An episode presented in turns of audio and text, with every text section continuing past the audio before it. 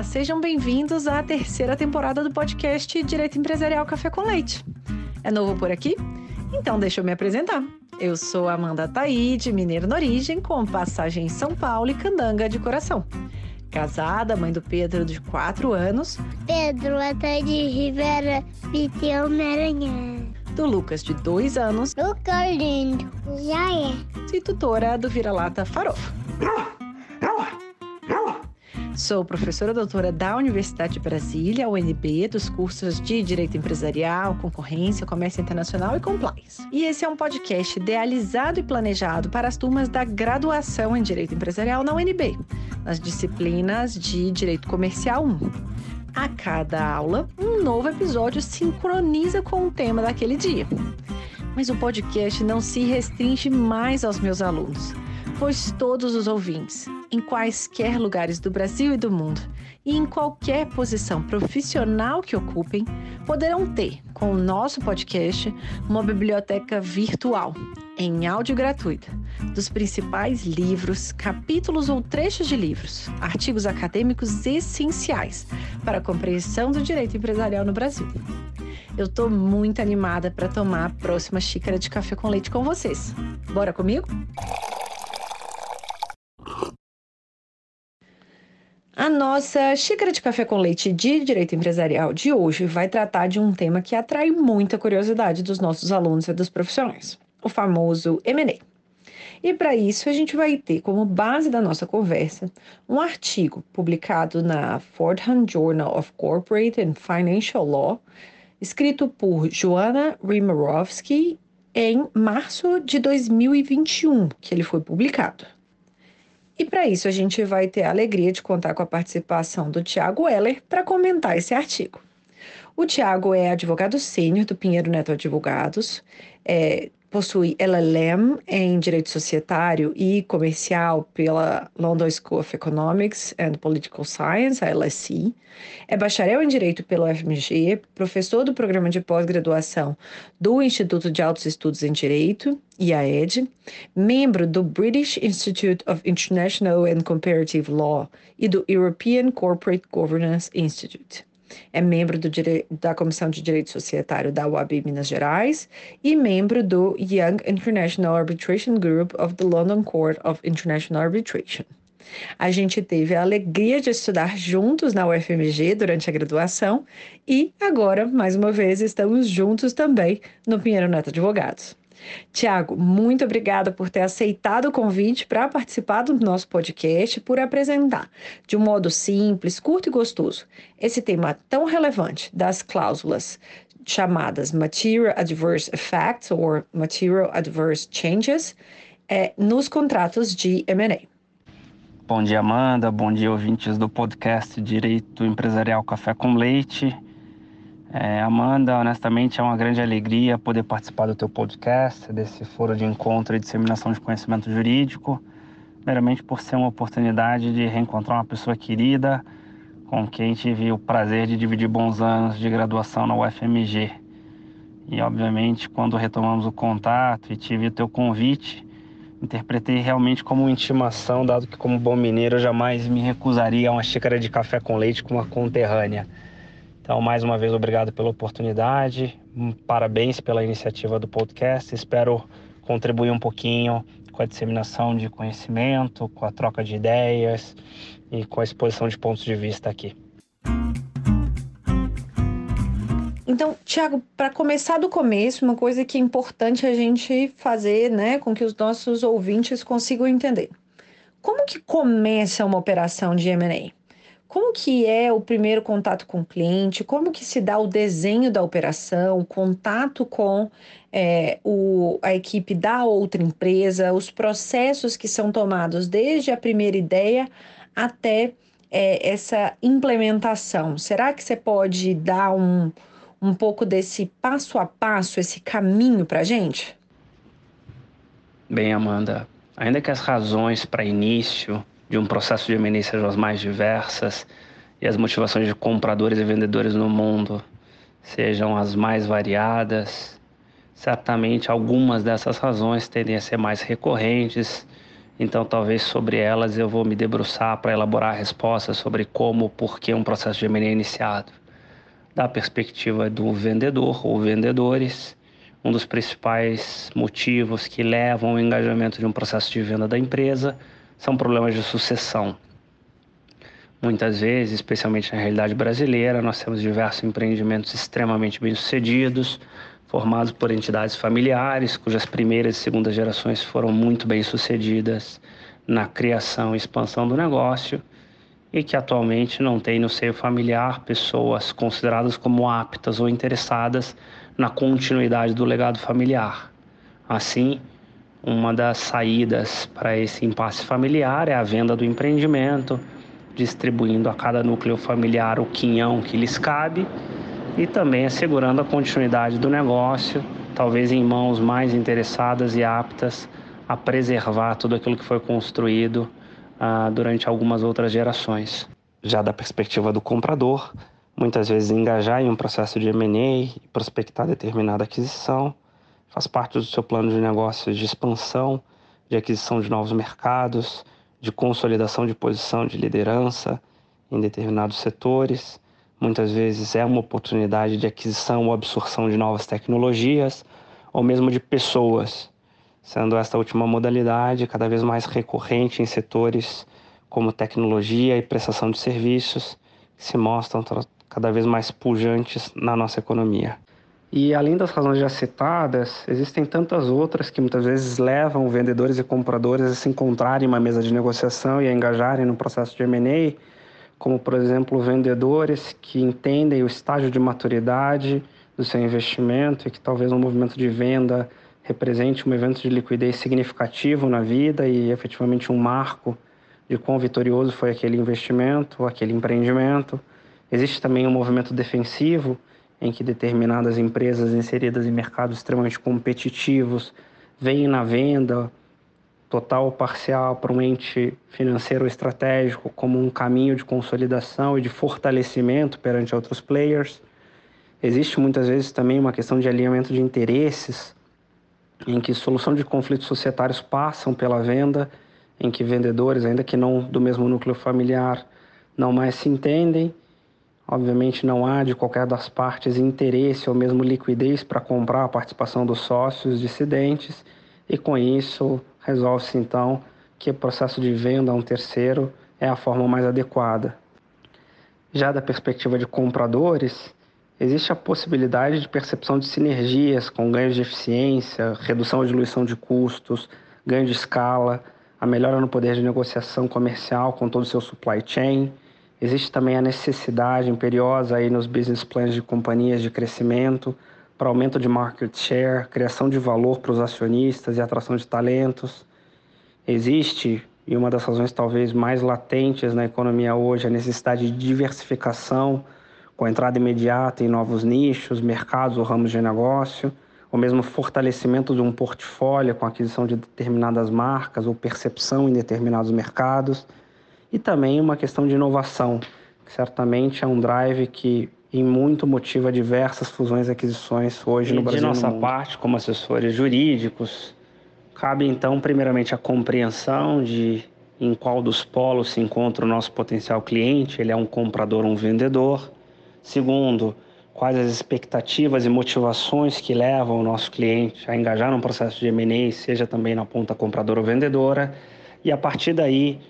com todo um time de especialistas, a gente vai começar a delimitar um escopo de transação com o melhor tipo de estrutura, até para atender os anseios e, obviamente, seguranças e marcos que são mais ou menos importantes para o cliente, que vão determinar não só a modulação jurídica do negócio que ia ser celebrado, mas também todo um regime de proteções e regramentos contratuais que deverão ser aplicados a esse negócio.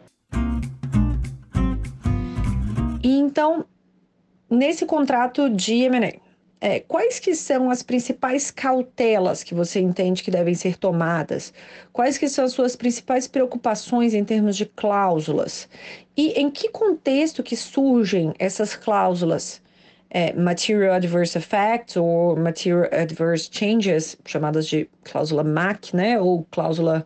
é, MAI, né? Que são assim chamadas na, nas discussões de M&A. Amanda, sobre a pergunta de como é o caminho de um processo de M&A, talvez a resposta seria cada caso é um caso. Mas talvez eu vou falar aqui um pouquinho do caminho que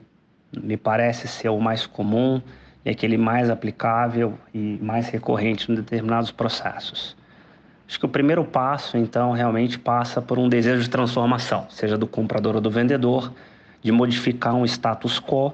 seja adquirindo ou seja desinvestindo total ou parcialmente determinado negócio. E isso é o que a gente chama de definição estratégica. O que eu quero fazer, qual o movimento, qual o perímetro da minha operação.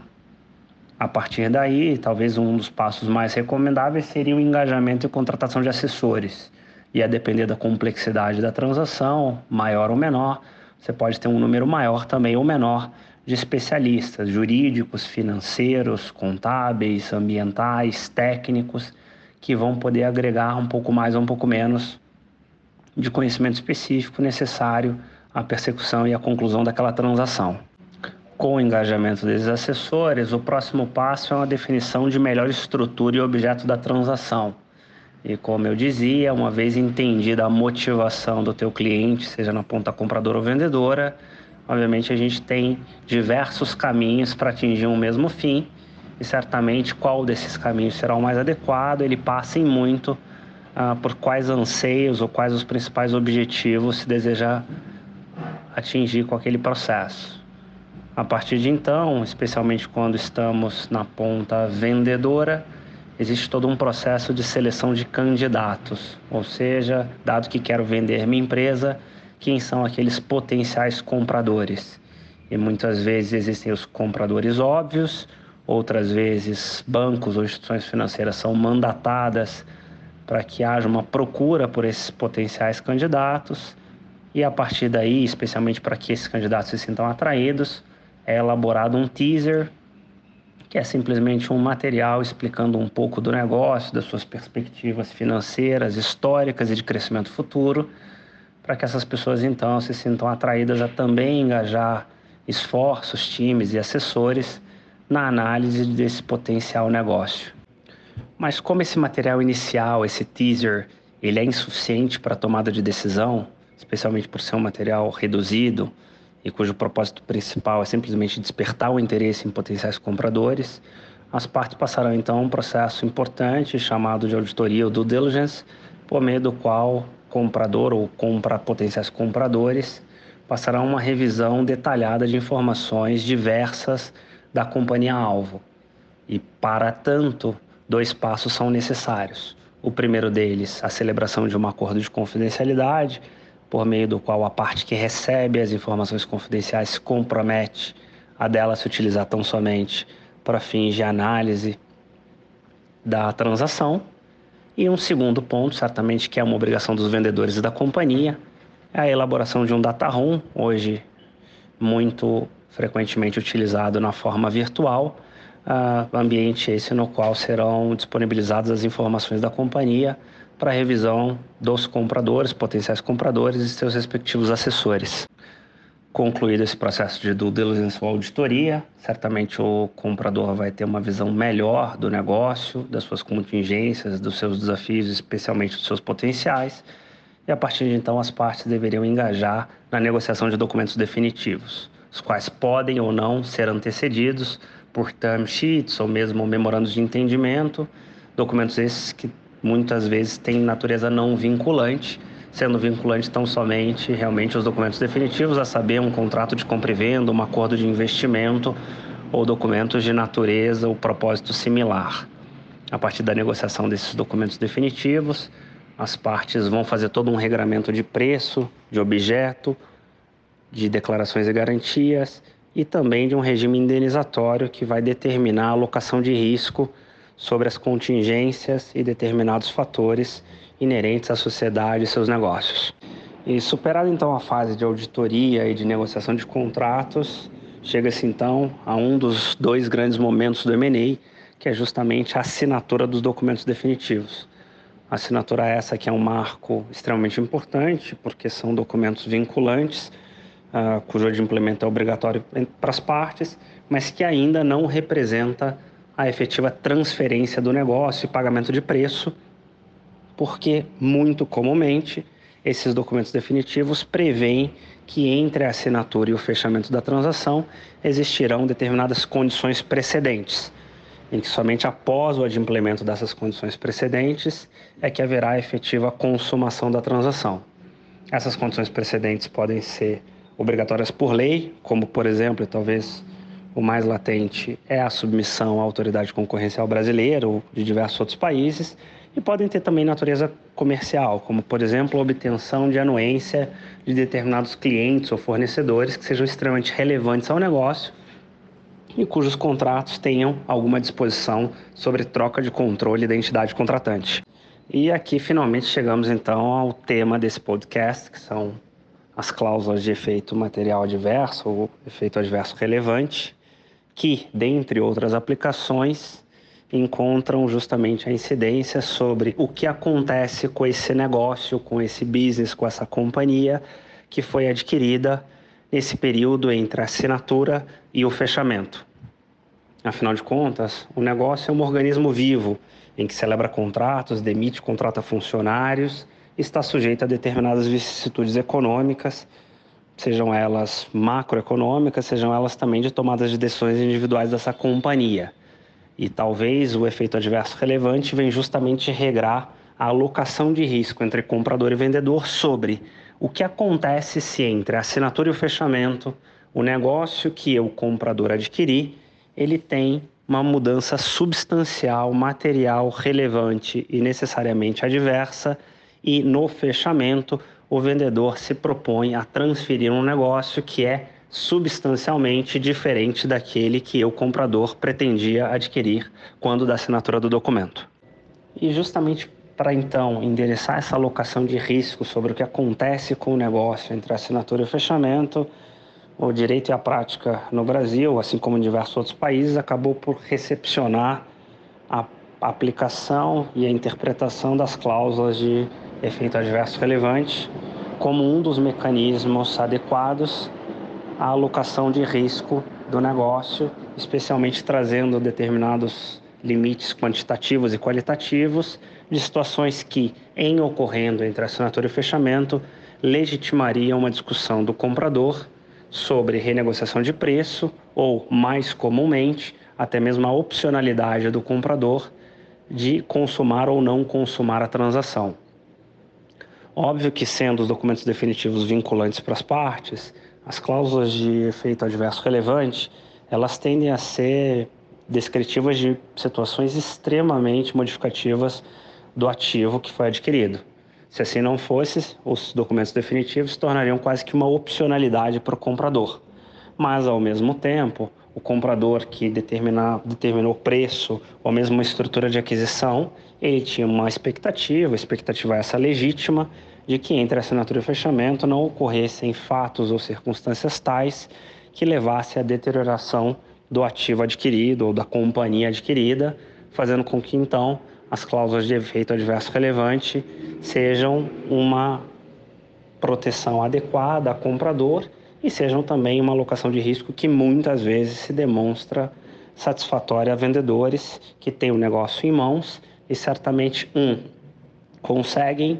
até certa medida, controlar a incidência ou não de cláusulas de efeito adverso relevante. E dois, e mais importante, especialmente se bem assessorados, farão questão de incluir determinadas exceções de caso determinados fatos aconteçam, especialmente eventos macroeconômicos ou cujo a ocorrência escape ao controle dos vendedores, por exemplo, guerras e pandemias, esses atos e fatos não poderão ser invocados por um comprador como um efeito adverso relevante. E agora que a gente já entende, né, o que são essas cláusulas, quais que são as principais discussões que a permeiam? Qual que é a relevância, por exemplo, do uh, daquele precedente da Corte de Delaware em outubro de 2018, no caso Acorn uh, versus uh, Fresenius, KB,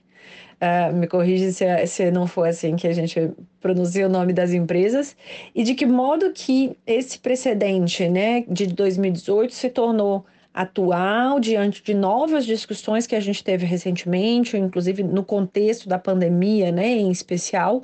É, e isso fica claro no caso que tá, tá bem popular, vamos dizer assim, da, da Tiffany e da Louis Vuitton. E é interessante observar, Amanda, que seja no Brasil ou mesmo em diversos outros países, a cláusula de efeito adverso relevante é uma das cláusulas mais disputadas e mais negociadas entre advogados de comprador e vendedor, por se tratar realmente de uma medida extrema que permite a uma das partes simplesmente não consumar uma transação, claro, se comprovadas determinadas situações que vão estar ali descritas. Então, os advogados do comprador vão querer que essa cláusula seja a mais ampla e abrangente possível, enquanto os advogados dos vendedores, compreensivelmente, vão querer primeiro que essa cláusula sequer exista, ou seja, que toda assunção de risco do negócio já passe para o comprador desde a data de assinatura, ou mesmo que em existindo que ela seja a mais restritiva possível,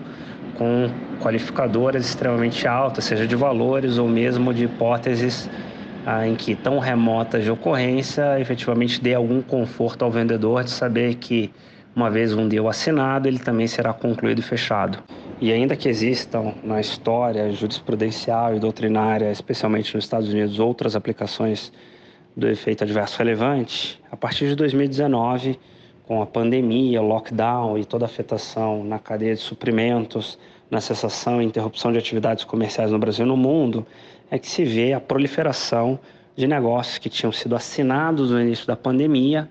e que sofreram de forma extremamente significativa os efeitos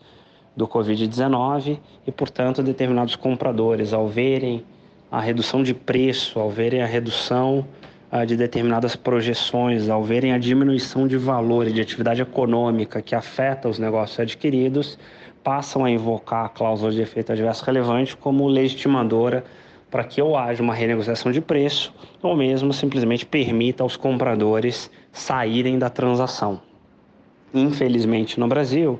esses conflitos muitas vezes são resolvidos por arbitragem, e digo infelizmente porque a arbitragem, e muitas vezes sendo revestida de confidencialidade, ela não nos permite o acesso, primeiro, às discussões e, segundo, especialmente, às decisões uh, que nos dariam uma parametrização de como o Brasil interpreta essas cláusulas de efeito adverso relevante. Já nos Estados Unidos, ainda que o uso da arbitragem seja extremamente recorrente por determinadas empresas, as grandes disputas empresariais e contratuais acabam por ser decididas em cortes estatais, especialmente em matéria de M&A pelas cortes de Delaware, que é um estado que lidera a prática nos Estados Unidos de interpretação legal e de formação de jurisprudência que muitas vezes é replicada em diversos outros estados. E é justamente uma decisão de Delaware que vale o comentário, sendo historicamente talvez a decisão mais significativa e talvez uma das únicas decisões nas quais as cortes entenderam que um comprador efetivamente poderia invocar uma cláusula de, de, de efeito adverso relevante ou de MAC para simplesmente não consumar o deal. E o caso em questão é o Acorn versus Fresenius, em que, num breve sumário, em 24 de abril de 2017, uma empresa alemã farmacêutica, a Fresenius, concordou em adquirir a Acorn, que é uma empresa americana especializada na produção de medicamentos genéricos. É, foi um negócio que, assim como diversos outros já narrados nesse podcast, estava sujeito a determinadas condições precedentes, aprovações regulatórias e consentimentos de terceiros. E menos de um ano depois, Fresenius alega e judicializa a ocorrência de algumas questões de quebras contratuais, dentre elas a ocorrência de um evento adverso relevante e leva essa então essa disputa à Corte de Delaware. E, historicamente é uma das primeiras vezes em que a Corte de Delaware efetivamente decide a favor do comprador, valendo aqui a, o apontamento de que as cortes de Delaware muitas vezes na história foram chamadas a decidir e sempre decidiram a favor do vendedor, ou seja, dizendo que os compradores e seus pleitos não caracterizavam um evento adverso relevante, buscando sempre uma interpretação do contrato de forma tal que o pacta sunt servanda, ou seja, os contratos devem ser cumpridos, e, portanto, um deal assinado tem que ser um deal fechado. Contudo, numa situação de extrema excepcionalidade, que obviamente foi justificada por elementos muito específicos do caso, o que vale também o carve-out aqui de que essa decisão do Acorn e Fresenius pode ou não servir como precedente para diversos outros casos, dependerá muito de uma questão de provas e de incidência das determinadas situações, ela acabou por decidir que efetivamente Fresenius tinha razão ah, no pleito de simplesmente não consumar a transação, dado que o ativo que lhe seria entregue no fechamento era substancialmente diferente daquele que pretendeu se adquirir na assinatura dos documentos. E é interessante notar a argumentação da Corte de Delaware, uma decisão de 246 páginas, extremamente bem fundamentada, que os pleitos da Fresenius, para além da questão do MEC, compreendem também a quebra de determinadas obrigações ou covenants que regeriam a relação entre comprador e vendedor entre assinatura e fechamento. Existiu também uma falha em conseguir reafirmar as declarações e garantias de sua veracidade no fechamento, mas focando especialmente na questão do efeito adverso relevante, o que foi extremamente determinante para as cortes darem ganho de causa ao comprador para não consumar a transação é que justamente os efeitos adversos relevantes não eram de duração curta ou que simplesmente poderiam ser revertidos, mas sim eles teriam um efeito de duração no tempo perpetuada e que, portanto, a natureza daquele ativo e daquele negócio adquirido efetivamente tinham sido abalados e afetados de uma forma permanente. Ou seja, uma mera flutuação de valor de mercado, a mera perda de um único contrato que não seja material suficiente, ou mesmo a ocorrência de um determinado evento que seja de duração curta, mas que possa ser revertido ao longo do tempo, ele não deveria ser considerado um efeito adverso relevante, porque obviamente as companhias são organismos vivos e vão sim representar variações de valor de mercado, mesmo de percepção e de receitas e despesas ao longo do tempo, mas desde que esses eventos eles sejam de duração permanente ou mesmo prolongada ao longo do tempo, daí sim talvez um comprador consiga êxito no seu pleito de evento adverso relevante. Então vale aqui obviamente a observação que para quando da elaboração dessas cláusulas, que as partes efetivamente não só qualifiquem e quantifiquem as cláusulas, mas também coloquem essa questão de duração temporal. Obviamente, os compradores querendo que esse tempo seja o mais curto possível, vendedores querendo que seja o mais longo possível, mas sabendo que um, a jurisprudência hoje existente, que obviamente não nos vincula, mas acaba por parametrizar a prática do M&A no Brasil e no mundo, define que efetivamente esses efeitos de duração prolongada no tempo podem ensejar a aplicação de um MEC e os direitos contratuais de um comprador. Então, nesse contexto, será que você pode explicar quais são as principais ideias da autora, a Joanna Rimarovsky, é, sobre essas cláusulas é, no contexto da pandemia? Um outro exemplo clássico de invocação de uma cláusula de MEC ou de evento adverso relevante, mas esse que teve um desfecho um pouco mais feliz do que o caso Acorn Fresenius, é justamente a aquisição da Tiffany por um conglomerado francês e que também foi celebrada num contexto de pandemia, uh, momento esse em que, obviamente, todas as lojas da Tiffany, mesmo as receitas advindas da, da venda de seus produtos, são extremamente afetadas. Dentre outras razões ali alegadas, uh, o conglomerado francês alega a ocorrência de uma MEC, em que, ao que a Tiffany reage, dizendo que, enfim, por mais que, obviamente, fosse constatado uma queda de receita, tal queda de receita era justificada por determinadas situações que eram expressamente excetuadas na cláusula de MEC, a saber justamente a ocorrência de uma pandemia ou lockdown. Então, muitas vezes, essas cláusulas de MEC ou de evento adverso relevante sempre colocaram determinados fatores exógenos ou macroeconômicos, como pandemias, guerras, variação de taxa de juros, e outras decisões governamentais como excludentes da incidência da cláusula de MEC. E efetivamente a Tiffany, ainda que não tenha sido judicializado uh, o contrato, teria, obviamente, na opinião de diversos especialistas, um forte pleito para dizer que naquela situação específica, dado que todo o contexto de variação dos negócios tinha sido em decorrência da pandemia e em sendo a pandemia uma cláusula excludente da cláusula MEC, o conglomerado francês não conseguiria se desfazer do dia ou simplesmente não consumar a transação baseada nessa cláusula. Ali, contudo, diferentemente do caso de Acorn e Fresenius, as partes acabaram chegando a bom termo, houve uma negociação marginal de preço e o negócio, felizmente, foi concluído. Mas aqui também vale, muitas vezes, essas exceções, essas negociações de cláusula no detalhe, são algumas situações que parecem teóricas, que parecem discussões um pouco mais etéreas, mas que muitas vezes acabam se fazendo incidir, como por exemplo no caso da pandemia. E caminhando agora para o final, uma pergunta específica dessa terceira temporada, será que você poderia comentar alguma coisa na sua trajetória profissional que não aconteceu inicialmente conforme planejado, mas que depois isso foi importante para a sua vida, que pode né, servir como recomendação para outras pessoas que tenham interesse em estudar e trabalhar com direito empresarial, que queiram, assim como você, sair de Minas e atuar, né, São Paulo, Minas, é, Londres, em outras áreas, em outros contextos, em outras jurisdições, é, com direito empresarial? Amanda, falar de tropeço Vou pensar. Enfim, acho que não chega a ser um efeito material adverso na minha vida,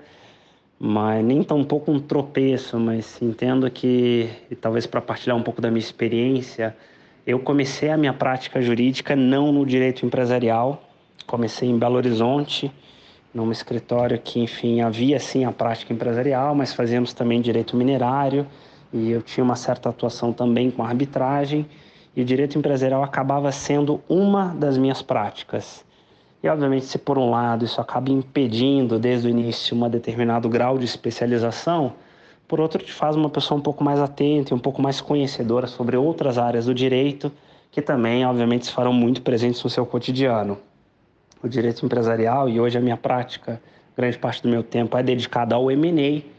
e vale muito esse conhecimento de arbitragem, o conhecimento de direito minerário, o conhecimento de direito civil e de diversas outras áreas do direito as quais me, com as quais eu me deparava no meu cotidiano, ali no início da carreira,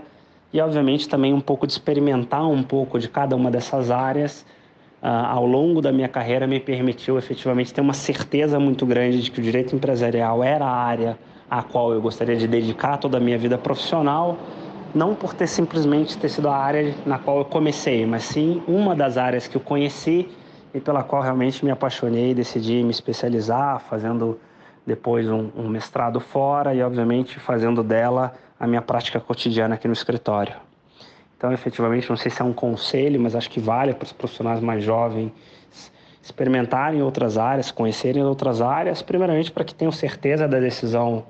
profissional que vão tomar, e segundo, certamente, porque conhecimento nunca é demais, e certamente outras áreas têm muita conexão e muita interconexão com o direito empresarial, com a prática do M&A, com diversos outros ramos do direito. E eu queria uma recomendação. A pergunta final é: qual livro, qual autor, qual autora é, que você entende que foi bastante relevante para a sua trajetória profissional, que você gostaria que fosse comentado né, nas próximas temporadas aqui do podcast Direito Empresarial Café com Leite? E para terminar esse bate-papo sobre essa oportunidade que você me dá de indicar um autor, um livro, eu indico talvez o comentário sobre o Tim Harford, que é um escritor do Financial Times e que tem um podcast extremamente interessante chamado The Cautionary Tales, que enfim tem um pouco a ver com o nosso tema aqui de Mac, em que ele comenta como determinadas situações foram determinantes para determinadas catástrofes ou mesmo desfechos desfavoráveis na história da humanidade e como ele faz algumas correlações e pontos de vista extremamente interessantes ele tem também alguns livros publicados, certamente tem alguma intersecção com o direito. Se vocês tiverem a oportunidade de incluí-lo no podcast, eu ficaria super interessado. E, obviamente, enfim, tendo participado desse podcast, tendo ouvido todos os outros, eu tenho certeza de que, seja o Tim Harford ou qualquer outro autor, escritor ou mesmo livro a ser comentado aqui, vai ser extremamente interessante. Mais uma vez, muito obrigado pela oportunidade, desejo muito sucesso ao podcast enfim, ansioso pelos novos conteúdos. Forte abraço.